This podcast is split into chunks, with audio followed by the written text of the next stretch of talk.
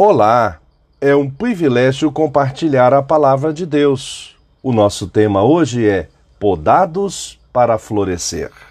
Em João 15, 1 e 2 lemos: Eu sou a videira verdadeira e meu pai é o lavrador. Todo ramo que estando em mim não der fruto, ele o corta, e todo que dá fruto, ele limpa, para que produza mais fruto ainda. Podar conforme o dicionário online de português disse, ação ou efeito de podar.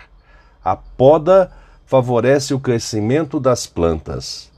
Observando as plantações de uvas, um olhar inadvertido, leigo, a impressão que se tem é que destruíram as videiras, cortaram tudo, deixando apenas as cepas.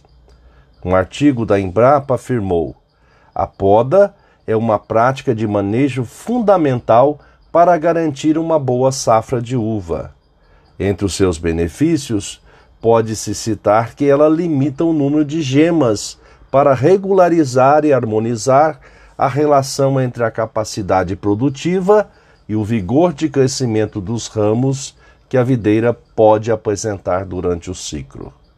Neste contexto de João, Jesus afirmou ser, ser a videira verdadeira e que os ramos que produzem frutos serão podados para produzirem ainda mais. Esse processo de crescimento espiritual e santificação às vezes pode ser doloroso, não aparentar benefícios em, no primeiro momento, mas a certeza que perdura é a verdade contida no texto sagrado. Vocês estão limpos por causa da palavra que lhes tenho falado. Permaneçam em mim e eu permanecerei em vocês. Como o ramo não pode produzir fruto de si mesmo, se não permanecer na videira, assim vocês não podem dar frutos se não permanecerem em mim. Pensamento para o dia. Obrigado, Jesus, porque nos podaste para darmos mais frutos. Deus te abençoe.